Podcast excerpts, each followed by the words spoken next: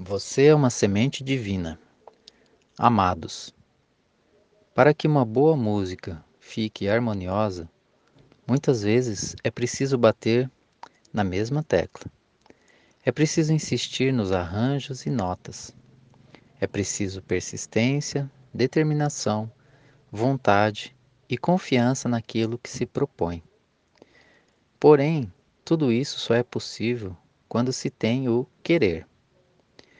Quantas vezes você já leu aqui textos com temas como Você sabe quem você é? Ou então, Você sabe o poder que tem? Também já foi dito que você é Deus. Muitos ficam chocados quando alguém diz isso. Foi ensinado que devemos temer a Deus, pois Ele é poderoso e nós somos pecadores nos convenceram que não somos dignos de Deus, que Ele nos julga e nos condena caso cometamos algum deslize.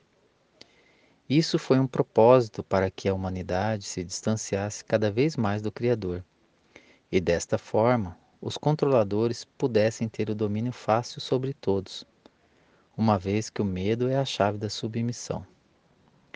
Ora, se Deus é amor puro como alguém pode temer essa amorosidade? Como se poderia imaginar que alguém que ama incondicionalmente teria motivos para julgar e condenar o objeto do seu amor? Você é o átomo semente divino, também chamado de centelha divina. Isso é tudo. Um átomo é sempre uma parte de algo. Então, se você é uma parte do divino, você também é divino. Se você é parte de Deus, você é esse Deus. Isso não é nenhuma pretensão. É antes a verdade de tudo o que é. Quando você diz eu sou, você está afirmando isso. Mas eu sou o que mesmo? Você é tudo.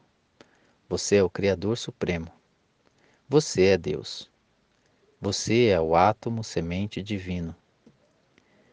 Você é uma semente da árvore que te gerou, e você irá se transformar numa árvore exatamente igual, pois você é semente dela. Tanto é verdade que, ao criar cada átomo semente, o Criador diz: Ide e multiplicai-vos. Povoem planetas, estrelas e galáxias. Mas vos deixo um pedido Semeiem sempre em terra fértil. Mesmo que você esteja aqui neste planeta como um minúsculo fractal de tua essência, com a consciência limitada ao mínimo possível, apenas o necessário para te diferenciar de um animal ou de um vegetal, sim, ainda assim você sabe que é essa semente. Você veio como um fractal neste mundo distante da fonte, justamente para experienciar isso a sensação real de estar desconectado dela. Obviamente, após os anjos caídos tomarem a terra sob seu controle, as coisas ficaram mais difíceis, pois te induziram a crer que devias temer o próprio Criador.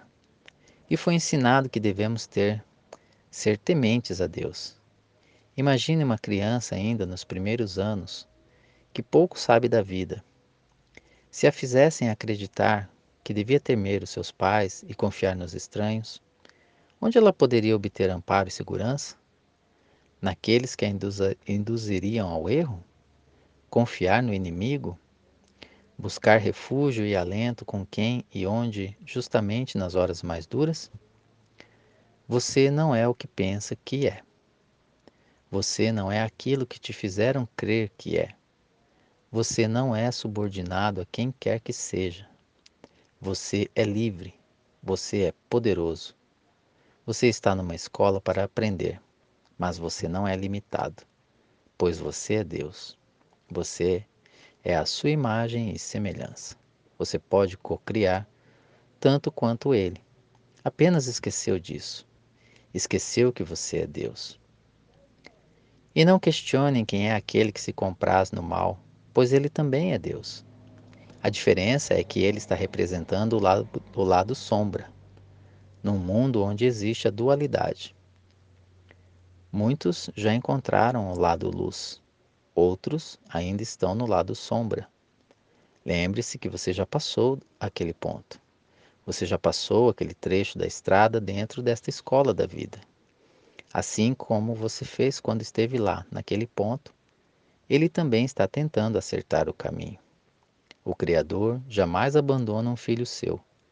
Ao contrário, como pai que é, deseja o melhor indubitavelmente. Esta é a razão de permitir tanta liberdade a cada criação sua. Ele aprecia o aprendizado de cada um. Ele jamais abandona alguém à sua própria sorte. Por isso, você é muito amparado. Há legiões de anjos e arcanjos ao teu dispor. E você pode não acreditar simplesmente pelo fato de não os ver. Confia. A noite escura da alma chegou ao fim. Estamos retornando para a luz. O caminho agora é a volta para casa. Em pouco tempo, você reconhecerá cada curva dessa estrada que te leva de volta para casa. Reconhecerás cada versão mais elevada de você mesmo. Se integrará rapidamente aos níveis superiores da tua própria consciência, pois eles estavam te esperando pacientemente enquanto tu fazias as lições necessárias.